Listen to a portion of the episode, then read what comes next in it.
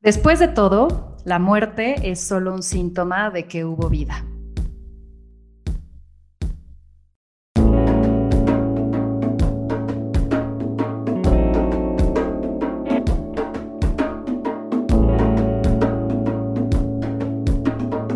Esto es Más cabrona que bonita. Conocí a Patty cuando me metieron a un chat organizando el cumpleaños de una amiga en común. Ella planeaba una ceremonia de cacao de la cual todos seríamos parte. Y así fue. La conocí entre pétalos, cartas de tarot, cuarzos y velas. Y a través de una voz dulce y sabia que nos guiaba sobre un ritual que significó no solo para la cumpleañera, sino para todos, algo muy especial.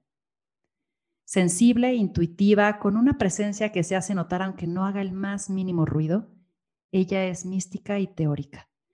Patty ha atravesado su vida explorando porque para ella es importante el conocimiento, el aprender, el saber más, el no quedarse con dudas y el ir más allá de lo evidente. Logoterapeuta, tanatóloga, maestra de la organización Morir Conscientemente, guía de ceremonias, creadora del podcast Amorte, autora de Espejos y mucho, mucho más. Hoy le doy la bienvenida a Patti Bueno. Patti, estoy feliz de tenerte aquí. Ana Vic, qué gusto. Muchísimas gracias por la invitación. Estoy feliz de compartir contigo y con todo tu público esta entrevista. Muchas gracias por abrir el espacio. Me encanta. Y como sabes, o si no sabes, te lo cuento, vamos a empezar con unas preguntas rápidas para ir entrando en calor y para que la gente y yo conozcamos un poquito más allá de ti. ¿Estás lista? Entonces, lo primero que se te venga a la cabeza de una manera breve, lo arrojas. Ok, va que va. ¿Qué te quita el sueño? El no cumplir mis sueños. Patti, en una palabra. Mm, en una palabra. Mm. Híjole, qué difícil pregunta. En una palabra. Una palabra, te diría amor. Y si tuvieras que escuchar un sonido toda tu vida, ¿cuál sería? Me encantan los, los wind chimes. Me encanta escuchar el viento. Yo creo que ese sería el sonido con el que me quedo. ¿A qué suena el silencio? Ay, el silencio suena a gloria, suena a tranquilidad, a paz. ¿La palabra que más usas? Presencia.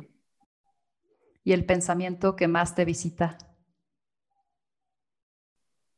Mm, el pensamiento que más me visita es dónde estoy cuando me voy, cuando mi mente se va. ¿Soledad o compañía? Para mí la soledad es compañía. ¿El peor consejo que te han dado? El decirme cómo hacer las cosas y no dejarme vivirlas a mi modo. ¿Preferirías un viaje cósmico para conocer todas las galaxias o un viaje profundo a conocerte por completo? Definitivamente un viaje profundo para conocerme por completo.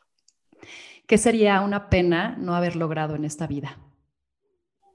Haberme quedado con las ganas de experimentar algo que me dio mucho miedo hacer. ¿Cuál es para ti la ironía más grande? La ironía más grande es ir por todos los caminos buscando algo afuera que siempre estuvo adentro de nosotros. ¿Qué es aquello que has vivido y que nadie se podría perder de experimentar? La autoexploración, este viaje que nos toma que nos toma el tiempo que sea necesario para ir conociendo todas esas partes nuestras. ¿Cómo quisiera ser recordada? Quisiera ser recordada por una persona humana con, todos los defectos habidos y por haber, pero que siempre intenté hacer lo mejor que podía y, estar al servicio en amor, en compasión, en alegría. Mm. Terminamos, Pati. Disfruté mucho tus preguntas. Están muy buenas, Ana. ¿Las vas cambiando? Las voy cambiando para que no estudien. Oye, Pati, quiero empezar a hablar de algo que tú tienes pues constantemente en tu día a día, en lo que haces en tu trabajo y que además eres muy generosa al acompañar a la gente a atravesar el duelo que les lleva a la muerte. Entonces quiero hablar de la muerte.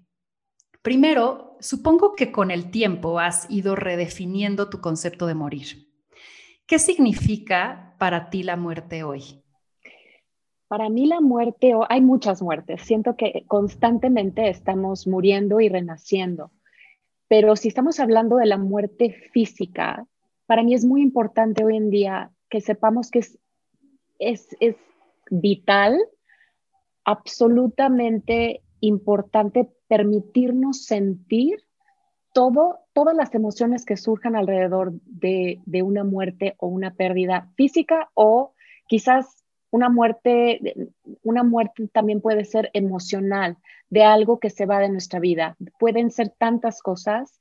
Entonces, la muerte em, es, podemos vivir un duelo, por, más que, por más que podamos poner en palabras y darle un buen lugar a una muerte, es importante ir hacia adentro y nosotros encontrar qué significó esa pérdida en nuestra vida no dejarnos este, nada más como llevar por lo que un libro nos dice o por lo que nuestra familia nos dice o por lo que nuestros amigos con las mejores intenciones nos dicen.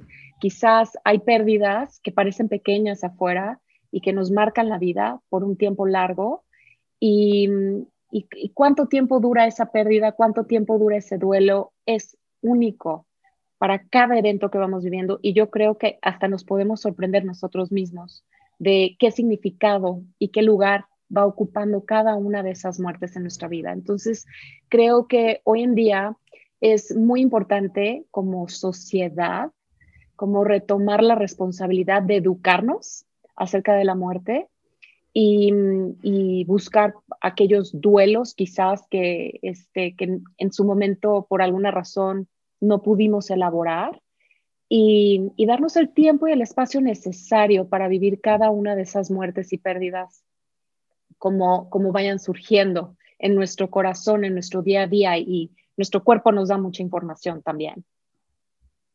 De acuerdo. ¿Qué hay después de la muerte física desde tu visión y experiencia?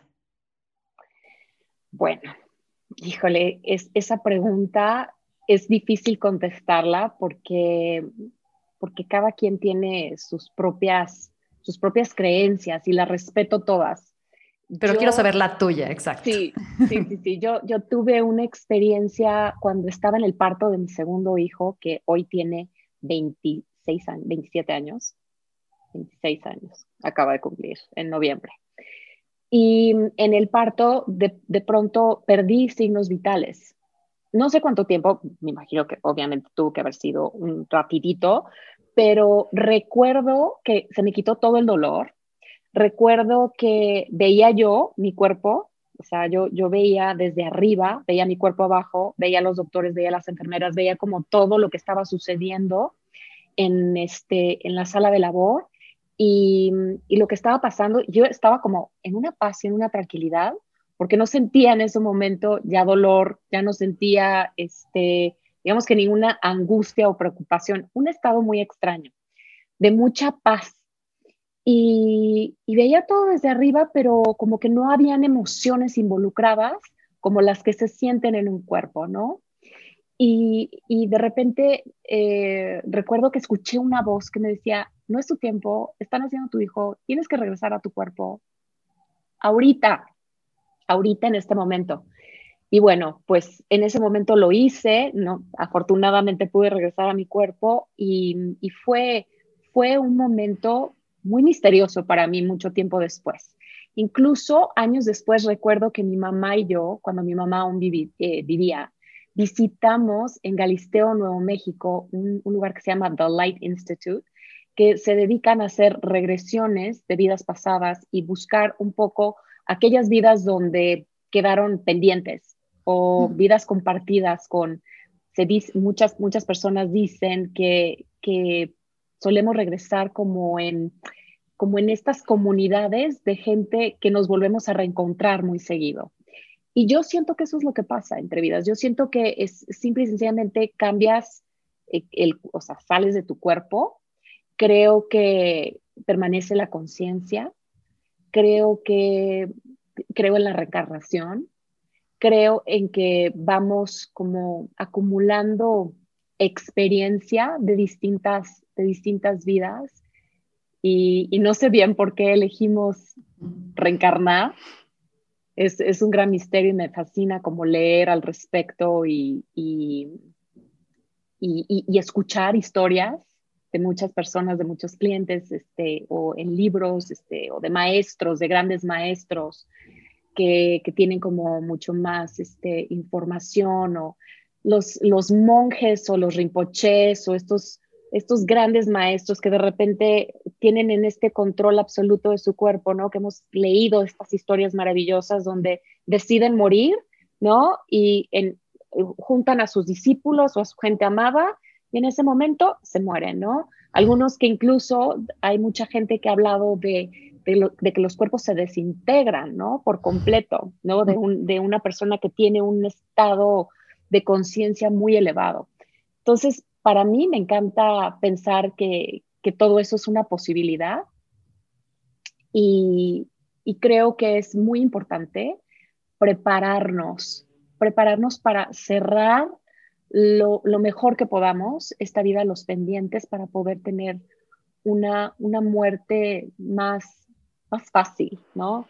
no quedarnos atorados, como dirían los, los budistas, ¿no? Entre, entre bardos, ¿no? Este, tratando de resolver algunos pendientes que no logramos en esta vida. Que justo comparto contigo que cada uno tiene una visión de la muerte y, creo que nadie tiene algo exacto porque tendríamos que experimentarlo hasta, hasta ese momento podríamos saberlo, ¿no? Y comentaste ahí algunas, pero me gustaría saber qué religiones o filosofías te gustan sobre la forma en la que tratan la muerte, que al final del día creo que nos dan una respuesta para también, como tú dices, prepararnos para ese momento y tener cierta paz y ver con perspectiva ese momento y también con perspectiva la vida. Entonces, cuéntanos un poco de las filosofías o religiones, cosas puntuales que, te gusten sobre que abordan la muerte.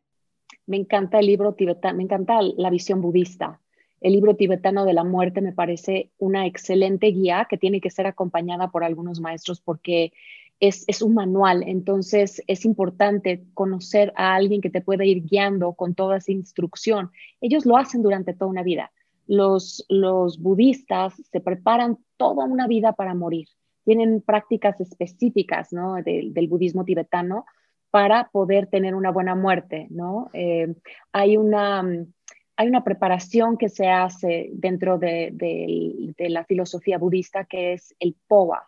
Y el POA es una iniciación con una práctica que se hace durante varios días en un retiro, donde vas este, diciendo un mantra todo el día que tienes que haber repetido durante, durante un cierto tiempo de tu vida para poder llegar a ese retiro. Y con esa práctica, con un rinpoche, vas este, practicando con un grupo de gente ¿no? Todo el día, todo el día repitiendo el mantra, haciendo algo específico para poder abrir tu coronilla y para ellos es lo que queremos es tratar de salir, que salga nuestra alma por esta parte más elevada de nuestro cuerpo. Entonces, este es, es muy curioso. Entonces, durante el retiro no te, no te, lavas el, no te lavas el pelo, no te cepillas, no te tocas la coronilla para nada. Y eh, al final del, retiro te inspecciona el Rinpoche para ver si sí se te hizo el orificio o no. Es, algo con, estar empujando la energía hacia arriba. Entonces hay personas que se les hace un moretón, hay personas que hasta les sale un poquito de sangre este, en, la coronilla. Eh, ah, fue muy chistoso cuando, cuando tuve la oportunidad de hacer POA. Me, yo tuve varios moretoncitos, tuve como tres en diferentes lugares porque se ve que no, no estuve eh, como sacando al mismo punto todo el tiempo este, como esta intención de este, de este sonido. Entonces, para mí, yo creo que esa es eh, la mejor, el mejor mapa que tenemos para, para guiarnos y prepararnos para, para la muerte. Y mencionas, Patti, el buen morir. ¿Qué es el buen morir?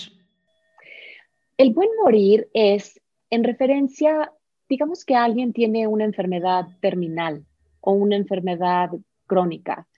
Todos tenemos derecho a, a poder tener como el, los, los medios alrededor nuestros donde podamos estar en paz, donde podamos tener buenos cuidados, donde podamos cerrar aquellos círculos, nuestros pendientes, tener asesoría en, en todas las cosas que quizás la parte legal, la parte emocional, la parte, revisar nuestros miedos, ¿no? ¿A qué tenemos miedo? Porque diferentes personas podemos tener distintos miedos a morir. Por ejemplo, mi miedo respecto a la muerte es sentir mucho dolor ¿no? Entonces no es la muerte en sí, sino lo que conlleva o lo que pueda acompañar eh, es esa muerte. Entonces el buen morir también es que tengamos el derecho de decir, no quiero estar en dolor, de poder estar eh, acompañados de cuidados paliativos, si así lo deseamos, que podamos decir, em, quiero estar en una sedación profunda si ya estoy en una parte terminal de mi vida y no, y no quiero alargar el sufrimiento, eh, es poder decir, eh, quiero hacer las paces con ciertas personas o, conmigo, quiero hacer un trabajo terapéutico y que, y que sea facilitado para mí.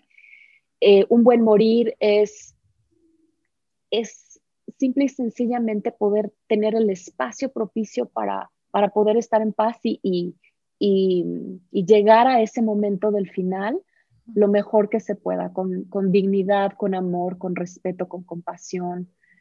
Y, pues creo que nos hace falta mucho en México aún por llegar a, como tener estos servicios que le lleguen a todas las personas, ¿no? Que no sean solo, solo servicios que alguien, alguien que tenga la posibilidad económica pueda accesar a ellos. Tú tienes un gran granito de arena que estás aportando porque tú acompañas en las pérdidas de las personas a través de ceremonias. Quiero conocer cómo es tu proceso de acompañamiento, qué es lo más especial que has presenciado, eh, qué has visto que también como que nos pueda dar esta paz de decir qué sucede en este momento, pero cuéntanos un poco tu proceso. Ok, bueno, te, comparto primero, antes de hablar de cómo yo he acompañado a, a otras personas en ceremonia, antes de ser tanatóloga, mis eh, eh, acompañé a tres de mis cuatro abuelos en, una enfermedad terminal. Los tres de, mis cuatro abuelos murieron de cáncer, cada uno en distintos momentos. Y, mi otra abuela que no murió de cáncer, como que ya también estaba grande y hablábamos mucho de la muerte y ella se estaba preparando mucho ya para este momento. Y, y, años después también mi madre enferma de cáncer, de un cáncer terminal, y también años después como que eh, voy conociendo los términos que es ser un cuidador primario y afortunadamente tuve el, privilegio, porque realmente poder acompañar a alguien en su muerte es un gran, un gran privilegio. Cuando nosotros digamos que vamos resolviendo esa parte de nuestros miedos, de nuestra, de nuestra visión, las preguntas acerca de la muerte, ¿no? Nos, nos vamos, nos vamos acercando a ella. Eh, es, es, muy, es muy bonito poder acompañar a un ser querido como se hacía antes. ¿ah? Antes era lo más natural, ¿no? Poder acompañar a un ser querido a morir, cuando vivíamos de una manera en, más contacto con la naturaleza. Entonces, eh, ah, pues a mis abuelos estuvieron en, bueno, diferentes, diferentes casos respecto a la duración de la enfermedad de cada uno, pero les ponía mantras, este, recapitulaba la vida con ellos, su vida con ellos, les, pedía que me preguntaran historias. Me pasó una cosa muy, muy, muy bonita con una de mis abuelas, con mi abuela materna cuando ella muere. Ella había sido huérfana y mi abuela entró como en una especie de estado alterado de conciencia al final, como los últimos meses este, antes de morir, y me contaba muchas historias que yo no, yo no conocía de ella, de cosas que había vivido en el orfanatorio, porque creció en un orfanatorio, este, de estas, digamos, dificultades de vida, de lo que, de lo que extrañó a su madre toda su vida. Eh, y, y, cuando murió mi, mi, abuela, fue muy bello porque, porque su última palabra fue mamá y abrió los ojos como con una alegría, como si su mamá la hubiera recibido. Y eso para mí fue un momento de, de como de, de Dios, lleno de, de amor, mm. lleno de, de, este gran misterio, ¿no?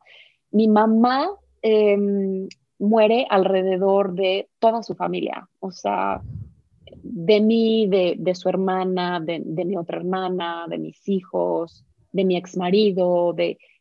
Estábamos todos acompañándola.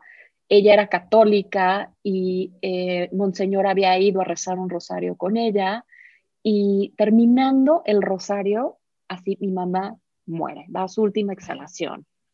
Este, otro de mis abuelos que muere de cáncer eh, hace más de hace más de 22 años, creo. Tuvo, él, él tuvo una sedación paliativa. Entonces, tuvimos la oportunidad de que él se despidiera de cada uno de nosotros antes de morir. Nos dijo una palabra a cada uno antes de entrar en la sedación. Es decir, como que entraba en sedación y ya no iba a despertar y ya no iba a hablar hasta que su cuerpo solito se fuera apagando. Entonces tenía la enfermera al lado y nos turnábamos para estar con él. Él duró siete días en estado de sedación y, y recuerdo que a mí me tocó estar con él cuando él murió. Entonces, para mí fue un momento también tan privilegiado y me acuerdo que me acerqué a él, le hablé bajito, le, le decía que, que, tuviera un hermoso vuelo de regreso a casa, este, como que traté de que todo el espacio fuera propicio para que pudiera pues hacer esa salida del alma con, con, con gracia y con mucha paz, ¿no? Después de, tres años de un cáncer súper dolor, doloroso. Entonces, estos espacios que yo hago de ceremonia para las familias, para las personas que, que van a morir, pues hago muchas cosas distintas. Una de las, de las que me encantan hacer es cuando cuando la familia está abierta a hacer estos cierres antes de que, de que muera esa persona querida. Cuando se pueden hacer estos círculos de palabra, y se pueden decir los adioses entre gente que amas y escuchar lo que te están diciendo, porque todos tenemos este miedo. Yo recuerdo, esto era una cosa eh, que pasaba mucho en mi familia, era de, pero ¿por qué? O sea, no le hables de la muerte, ¿no? No le hables, este, parece que, que quieres que se muera y es, pero es que se está muriendo y lo está viviendo en soledad. Entonces, si yo puedo abrirle el espacio, ¿no? Para, para decirle que la voy a extrañar, que yo también tengo miedo de que ya no la voy a ver físicamente, para que pueda contactar con lo que está sintiendo, es de un valor. Eso es súper sanador. ¿Por qué le tenemos tanto miedo a la muerte o a hablar de ello? ¿Qué creencias tenemos? ¿De dónde surge? ¿De la religión, tú crees? ¿De, de dónde viene eso? Pues yo creo que es una combinación de muchas cosas. Eh, de, varias religiones y de todo lo que en varias religiones tienen como creencias, ¿no? De que hay un infierno, de, lo que pasa después de que vamos a morir, de que si nos hemos portado mal, quizás vamos a pagar muchas cosas, el, karma, este, todas, estas, todas estas cosas que, escuchamos. Y yo creo que también es una parte muy antigua de nuestro cerebro, el cerebro reptiliano, y esas, es, esa parte instintiva de sobrevivencia. Entonces, eh, yo creo que tiene como muchas, muchos factores de por qué le tenemos miedo y como decía, muchas, muchos de nosotros tenemos miedo a distintas cosas. Yo, por ejemplo, eh, cuando voy volando, cuando voy en un avión, eh, a mí una de, de mis fobias o de mis miedos es tener un accidente de avión y sobrevivir y ver a gente que amo muerta es como, siento que no podría con eso, ¿no? Entonces, yo creo que cada quien tiene distintos miedos y, la invitación es explorar, explorar, darnos cuenta cuáles son mis miedos, qué, qué es lo que, lo que hay ahí para mí, em, que puede ser, como te decía hace rato, ¿no? Un miedo al dolor, un miedo a cómo voy a poder sobrevivir el vacío que esta persona que amo tanto va a dejar en mí. Entonces, una cosa es tener una buena relación con la muerte y otra cosa es creer que porque tenemos una buena relación con la muerte o porque una persona ya estaba sufriendo mucho y ya nuestro rezo era de por favor, ya que, que pueda morir para que descanse. para que ya no esté sufriendo. Eso no significa que me va a ahorrar mi duelo. De acuerdo. Y, quiero entrar a la tanatología justo. ¿De qué va? Porque tú acompañas a través de también esta ciencia y quiero entender cuáles son sus mitos y realidades. Te lo pregunto porque, y los que nos han escuchado saben lo importante que es mi abuela, y mi abuela tiene 96 años, y aunque todos estamos en ese camino de morir y todo es probable que suceda, pues cuando te acercas a una edad más grande, pues es mucho más probable. Y entonces he visto reacciones en mí de culpa o de alejamiento o de, ¿sabes? Porque yo también tengo miedo de su muerte, de lo que tú dices, de este desprendimiento físico, de un extrañar, de un apego. Entonces, ¿de qué va la tanatología? ¿Cuáles son estos mitos, realidades? ¿Cuáles son los factores que de pronto, patrones que ves que la gente que está muriendo o la gente alrededor de quien está muriendo pasan? Justo esto que estás hablando, Ana Una, una cosa que sucede, que es muy común que suceda cuando alguien está muriendo, es que nos tendemos como a alejar un poquito porque tenemos muy, mucho miedo de contactar. No sabemos qué decir, no sabemos qué hacer, qué hacer con ese espacio. Es como las conversaciones se vuelven un poco tiesas. Me pasa mucho cuando hago acompañamientos a familias de alguien terminal, que es la conversación y, y, la persona enferma se harta, ¿no? De la conversación y las llamadas telefónicas son, ¿cómo estás? ¿Tuviste dolor? Pero este, ya te tomaste tu medicina, pero ¿qué te dijo el doctor? Muy este, transaccionales. Ajá, ¿no? Y luego se van por su cuenta y, y, y lloran y viven todo este proceso en soledad. Entonces, la persona que está muriendo lo está viviendo en soledad y las personas que lo están acompañando también están viviéndolo en soledad. Recuerdo una cosa que me dijo mi madre antes, antes de morir, porque yo sí me acercaba mucho a ella. Le decía, ma, es que quiero hablar contigo, quiero hablar de la muerte, quiero hablar de, de cómo te sientes, estás lista. Y mi mamá muchas veces se enojaba. Me decía, a ver, yo los escucho a ustedes en la sala llorando, platicando de cómo estoy, si tuve un, un mal día, tuve un buen día, yo me voy sola, estoy muy enojada, yo me voy sola y me, estoy aterrada de irme sola porque ustedes se van a quedar juntos abrazándose para, para hacer este duelo y yo, este, esto es un viaje que voy a tener que emprender sola y estoy aterrada, ¿no? O, o, me decía, de repente es muy común que la gente que se está muriendo empiece a ver visitas de gente que ya murió. Entonces, me acuerdo que mi mamá me decía, es que ya están llegando y no quiero, quiero que se vayan, no los quiero ver. Entonces, en, en muchos casos que he tenido de experiencia con familias, nosotros, hacer un acompañamiento significa que nosotros vamos a la par de la persona que está enferma, que lo está viviendo, que está en ese, en ese umbral. Nosotros no le vamos a decir cómo hacerlo. No vamos a imponer que si pueden llorar, que si no pueden llorar, que si este, lo están haciendo bien, que si lo están haciendo mal, que si están muy tristes, que si están muy contentos, que si por qué no se levantaron de la cama este, a echarle más ganitas.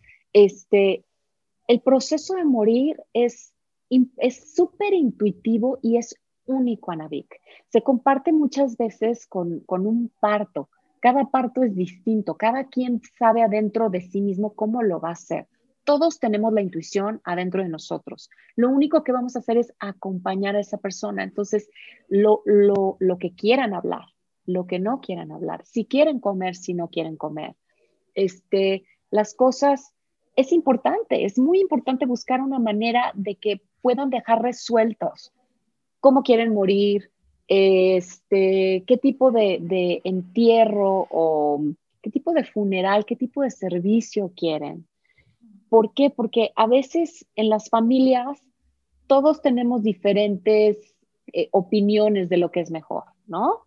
De acuerdo. Y esto, esto puede causar conflictos. Entonces, desde las cosas muy prácticas, que es importante tenerlas habladas y arregladas, hasta las, las cosas emocionales, ¿no? Preparar el espacio, como, como te decía, eso es parte de una ceremonia preparar un espacio, quizás con un pequeño altarcito, quizás con eh, fotos de algunas personas importantes que ya se hayan ido, para que le den fortaleza a esa persona.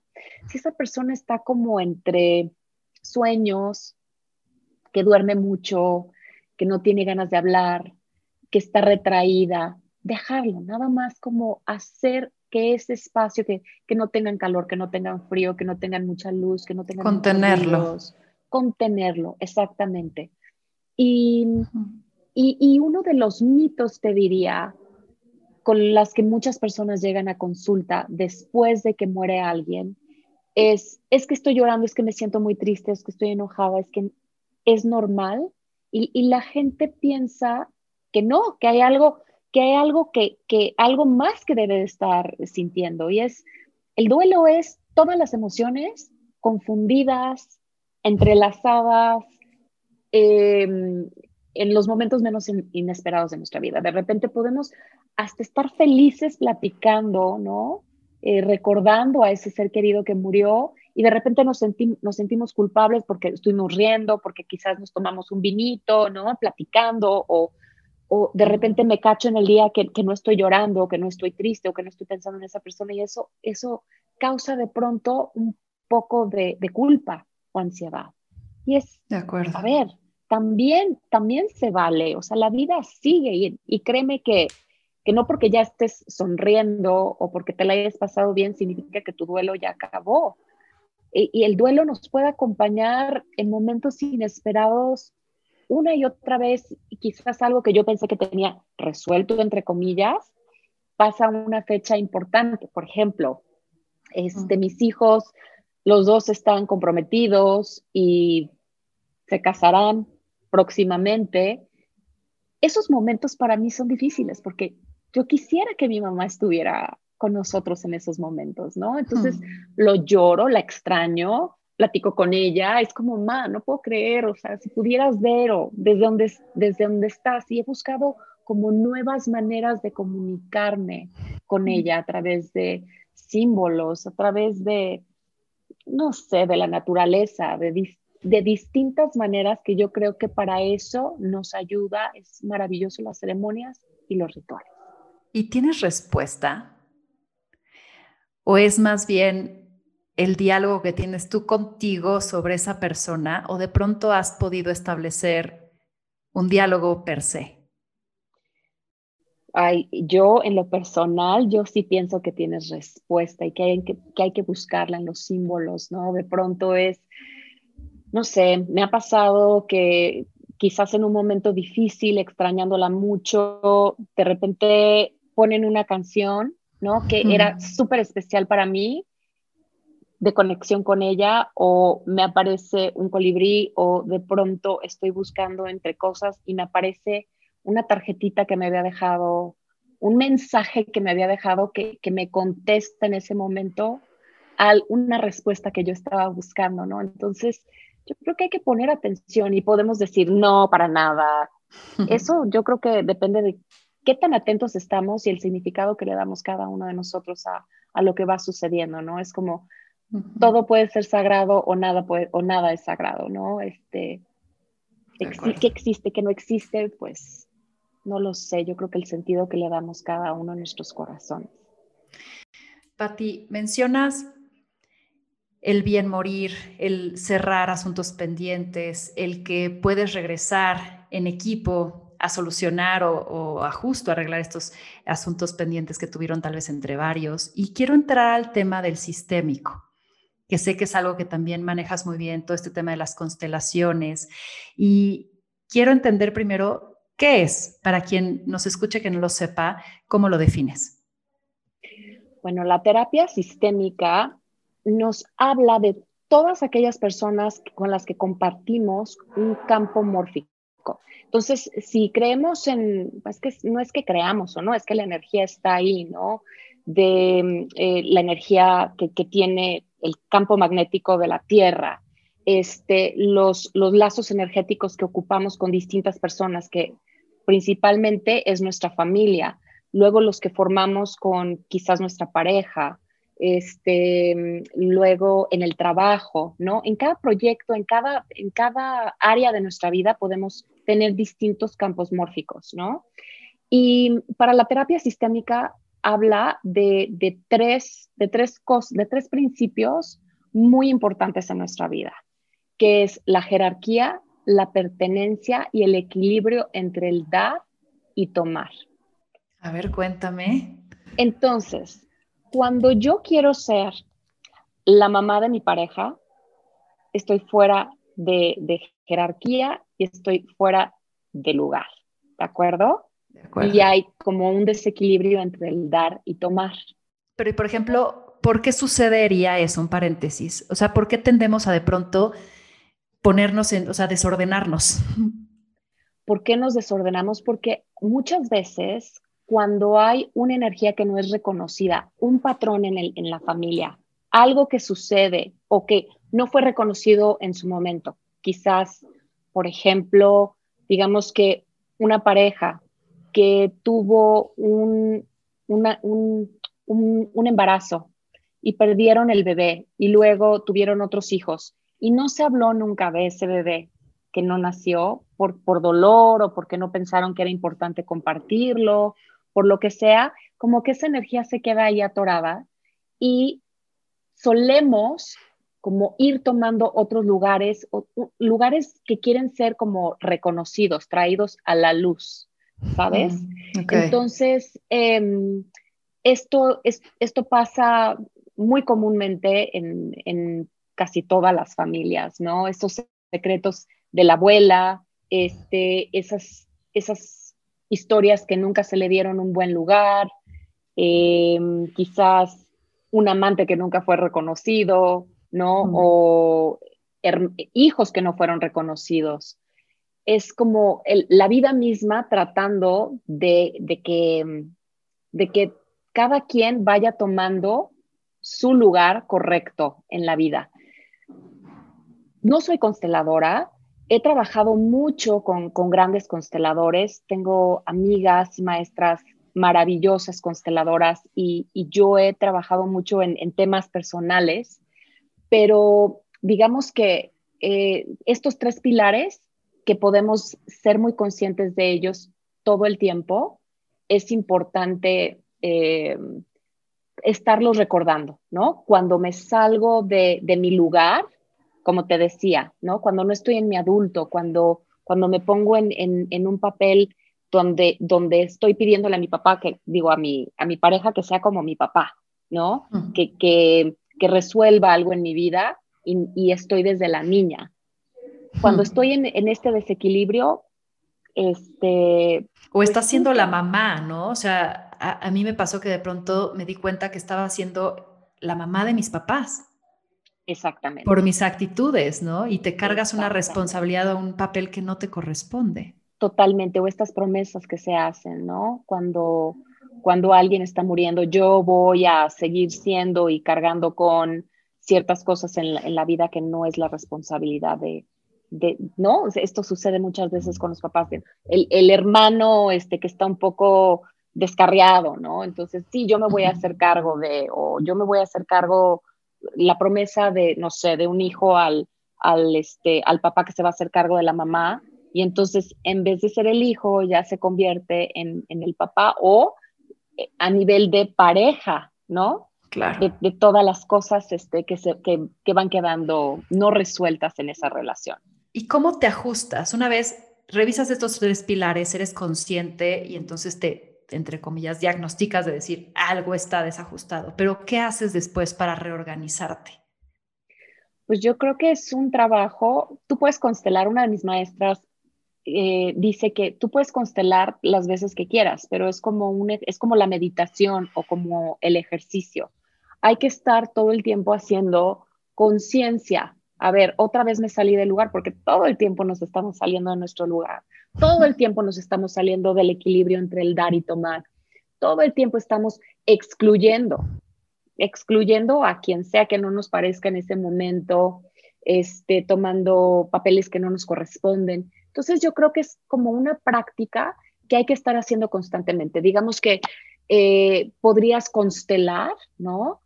Ir a un grupo y, hacer una constelación o hacer una constelación uno a uno, que hay muchos consteladores que hacen distintas, distintas este, maneras de, constelar, que tienen distintas maneras de constelar. Y eh, hay muchos ejercicios que, que, puedes ir haciendo día a día, ¿no? Dándote cuenta así cuando dices, a ver, algo está sucediendo aquí que, que no está funcionando, que, que, está eh, muy extraño, entonces lo constelas, ¿no? Y igual al final de la muerte, en, me gusta mucho, ¿no? Hacer estos cierres con las familias, eh, entre padres, hijos, ¿no? Así asegurarnos así de papá, gracias por lo que me diste, mamá, gracias por lo que me diste, tú te quedas con lo tuyo, yo puedo con lo mío, ¿no? Todas esas todas esas frases y poner en orden, acomodar esa energía es muy importante. Una, una gran amiga este, consteladora en, un podcast que hicimos de Amorte, que se llamó eh, los, los, los, muertos quieren que los vivos vivan. Mm. Es como no seguir cargando cosas que no nos corresponden, que vivamos nuestra vida, ¿no? Que busquemos qué es qué, es lo que queremos hacer con nuestra vida para dar como un buen lugar, honrar ese linaje del pasado. Me encantó esa frase. Y creo que los sistemas no nada más están en la familia, también en el mundo. Quiero preguntarte, el femenino en lo sistémico y su relación con lo que estamos viviendo hoy, en el reajuste de esta estructura, de un femenino que tal vez no había sido reconocido o integrado o nivelado. ¿Cómo ves lo femenino en el sistémico del mundo? Esa es una muy buena pregunta. Yo veo el femenino en lo sistémico es esta parte que se encarga, e, es la parte que tenemos tanto como mujeres, porque ojo que hay muchas mujeres que no, no tenemos nuestra parte femenina equilibrada, ¿no? Es esa parte que nutre, es esa parte que ve por el bien común de todos, es esa parte que, que sabe que nos necesitamos como comunidad. Es, la parte suave, compasiva, es, la parte que nos relacionamos desde el corazón, no desde la cabeza. Ese es el femenino en, el colectivo que existe adentro de hombres y mujeres. Y ojo, que hay muchos hombres maravillosos que son mucho más femeninos que, que muchas mujeres, ¿no? O sea, cuando estamos como en esa lucha, como en esa guerra, como en ese rat race, pues estamos en, una parte masculina, ¿no? Como más del deber ser. Y cuando buscamos esa parte para, de, alguna manera, obviamente, ¿no? También hay que, hay que trabajar, pero es con colaboración, cómo podemos hacer eh, equipo, cómo podemos buscar comunidad para saber que es algo que tenemos que hacer entre todos. Para mí eso es una energía mucho más en, eh, femenina en el colectivo que es esta, esta parte individual, ¿no? De yo lo hago solo. De acuerdo. Y, estoy cuidándome mis espaldas de todo. Y de pronto hablamos del balance. Y yo siento que el balance no es necesariamente 50-50, o al menos no un 50% constante.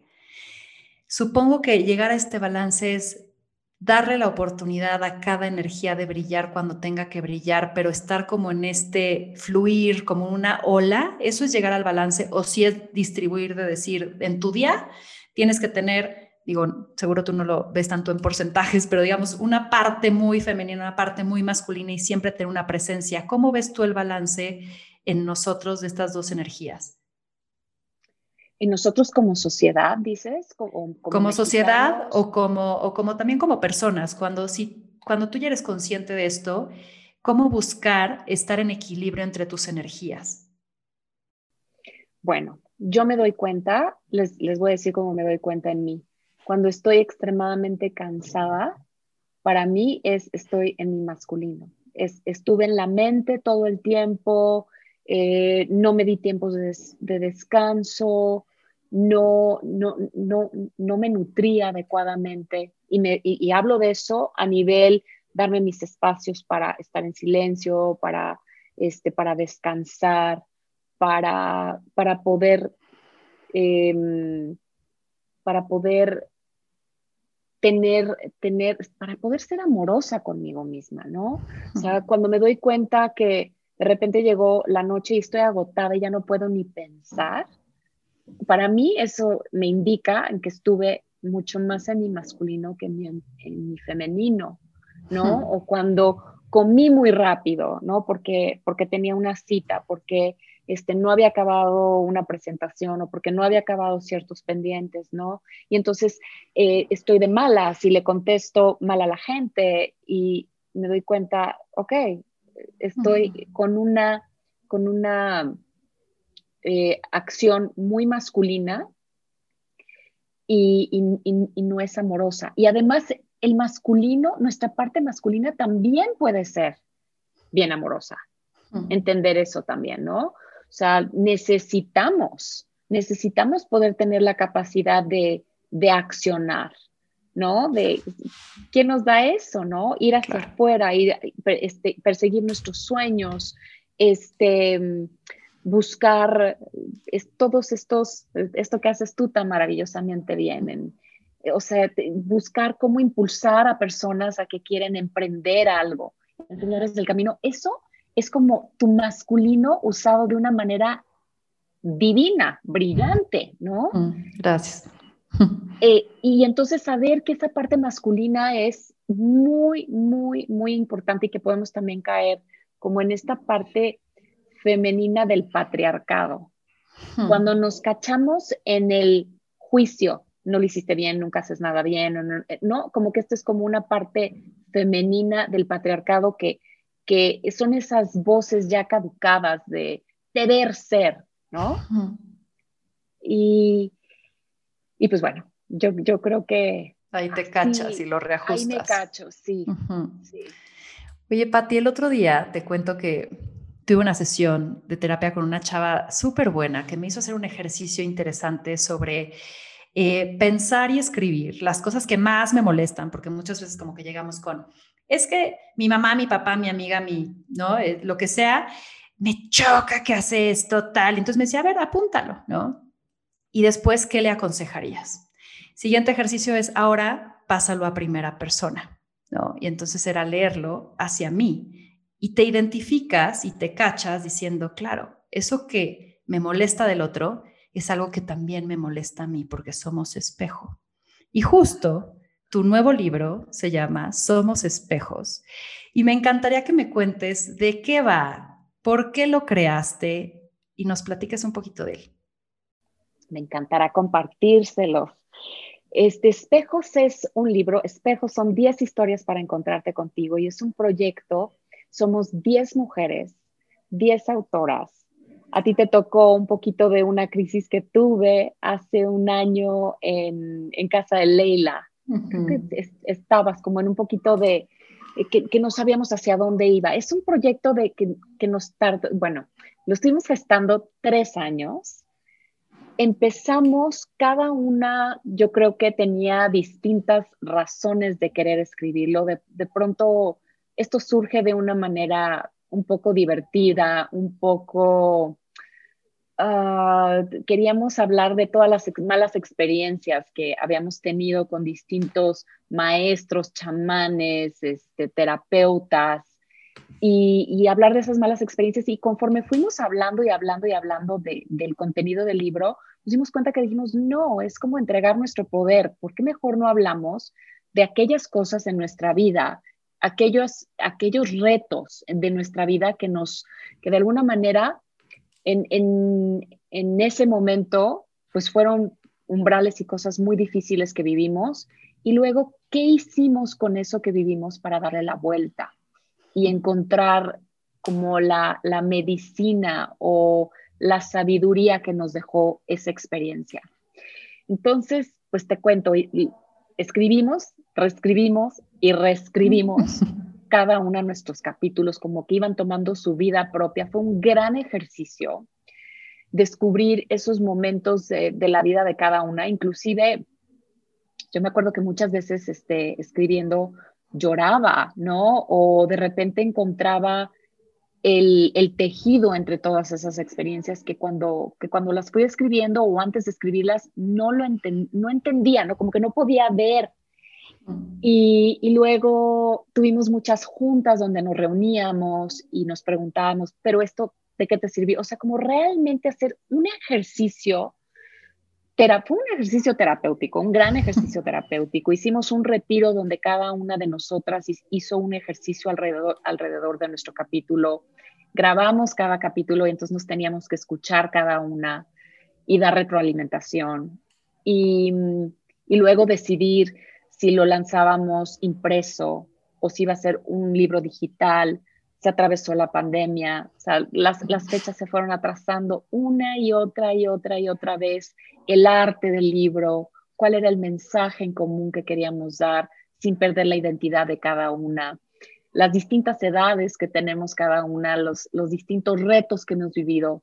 o sea, es, es un libro que al final espero que logre el propósito con el que nos, con, con el que nos lo escribimos, que fue justo encontrar cómo nuestras historias pueden ser espejo para cualquier persona que nos lea. Y además está escrito en, en, no está hilado, o sea, cada capítulo es una historia. Entonces es un libro que puedes tomar y de pronto decir, ahorita en estos momentos me identifico con esta historia o lo que está atravesando esta autora y lo voy a leer a ver qué encuentro en él y de repente dejarlo descansar y al mes siguiente quizás leer a otra o en otro momento de tu vida leer a otra. Y, justo es eso, el espejos es em, quizás, obviamente, cada uno, podemos decir, fíjate que a mí también me pasó esto, Anadit, yo también tuve esa experiencia de la que estás hablando tú, pero tú, al vivir tu experiencia, tuviste unos insights, lo viviste de una manera, eh, hubieron retos para ti dentro de esa historia que quizás yo no tuve y viceversa. Y quizás al escuchar cómo yo lo viví, tú puedes decir, ay, nunca lo había visto así y tomarlo en cuenta o empezar a pensar, ah, este reto que yo viví, a mí me pasó esto y esto y esto, y a lo mejor no te habías dado el permiso como de explorar más a fondo, pensabas que quizás eso lo habías tomado a la ligera, ¿no? Y de repente al verlo reflejado en otra, en otra historia, yo no sé si te pasa, porque a, mí me pasa mucho, ¿no? Cuando, cuando veo una película o cuando leo un libro, cuando escucho la historia de alguien, de alguien más o, o veo un TED Talk, de pronto me hace pensar y abrir mi mente para ir explorando mis propios este, eventos de cómo lo viví. Como te decía, aunque sea algo parecido o, muy distinto, cada quien lo vive muy, muy, muy diferente, ¿no? Entonces, pues el deseo de este libro, la propuesta es, eh, esperamos que con, con, estos relatos, cada quien pueda encontrarse en ellos. Y, y no es solo para mujeres, es un libro que invitamos también a hombres a leerlo para que puedan, pues, no sé, que, tengan ganas como de, entender más como la, parte femenina, sea su mamá, su abuela, su hermana, su hija, su pareja, este, a quien sea en su vida, pues también los hombres están rodeados de mujeres y yo creo que en estas historias también pueden decir, pueden identificarse con diferentes mujeres de su vida y decir, ah, ok, este, quizás lo está viviendo de esta manera por esto y esto y esto y no lo había visto antes, ¿no? De acuerdo creo que es importante eso. Y Pati, de todo lo que ahora dices es compartir de una experiencia propia que alguien aprenda de ella. Si me pudieras dar un consejo, a mí, una mujer de 37 años, con la experiencia que has tenido, con las mutaciones que has tenido, las metamorfosis en, en tu vida, ¿qué me dirías? ¿Qué me aconsejarías? Ay, te diría que nunca te canses de ir hacia adentro de ti, Anavik, de escuchar la intuición que hay adentro de ti, esa voz única que solo tienes tú, que está dentro de tu corazón. Y el cuerpo tiene mucha información para ti. Entonces, que leas, que estudies, que aprendas, que te eduques, que sigas caminando, que, que observes tus miedos, que observes tus creencias, que observes todo lo que tu cuerpo siempre te está comunicando. El cuerpo, en el cuerpo está toda la intuición y tú eres la única que va a tener las mejores respuestas para ti. Siempre escúchate. Gracias. Has leído, estudiado mucho para ir cerrando, me encantaría que nos compartieras tal vez alguna herramienta, algún libro, algún podcast, algo que la gente que vibró contigo en esta conversación quiera explorar para conocer más, no solo de ti, sino de ellos también mismos. ¿Qué les dirías? Bueno, soy maestra de un método que se llama Radical Living y es un gran, gran, gran método que desarrolló un, un este, hipnoterapeuta y pedagogo inglés que se llama Colin Tipping. Él ya falleció. Pero si les interesa como entender un poquito más sobre estos patrones, estas creencias, las proyecciones, todo aquello que no hemos resuelto adentro de nosotros, que ahí está todo el tiempo, pues los invito a que lean, a que lean, eh, se llama Radical Forgiveness en, en inglés y se llama Perdón Radical en español y lo pueden encontrar en Amazon. Ese es un gran libro que me parece nos puede ayudar mucho a, a hacer como este trabajo adentro, irnos hacia adentro de nosotros. Me encanta. ¿Dónde te encontramos, Patti? Eh, me pueden encontrar en, en, Instagram, en Life is a Ceremony. Me pueden encontrar también en Instagram en Amorte Podcast. El podcast es, es una propuesta de mirar a la muerte y las pérdidas con amor. Nos salimos todos los jueves en Spotify, en Apple Podcast, en Amazon Podcast, en iHeartRadio y me puedes encontrar en mi, en mi página patibueno.com con doble T Y. Un último mensaje que nos quieras dejar. El último mensaje que les quiero dejar es, de verdad no le tengan miedo a la muerte. La muerte es una invitación a vivir plenamente. Nos hace falta mucha educación, nos hace falta poder abrir estos temas, porque es, es, un, es una responsabilidad social que tenemos todos para tener mejores experiencias y calidad de vida, para poder ser más amorosos con nuestra comunidad y, y, poder ir haciendo este trabajo que es monumental todos juntos, para que todos podamos tener como los mismos derechos a un buen morir, acompañarnos, a, sostener espacios, a hacer acompañamientos más que decirle a las personas cercanas a nosotros de cómo hacerlo, que cada quien pueda ir encontrando sus propias respuestas. Me encanta, Pati, me encantó este espacio, te aprendí muchísimo, me dejas con una gran reflexión y quiero terminar con una frase tuya que leí que dice así, desde la destrucción surge la creatividad para volver a construir en libertad un nuevo comienzo. Así que fue un gusto tenerte, Pati, y esto fue más cabrona que bonita.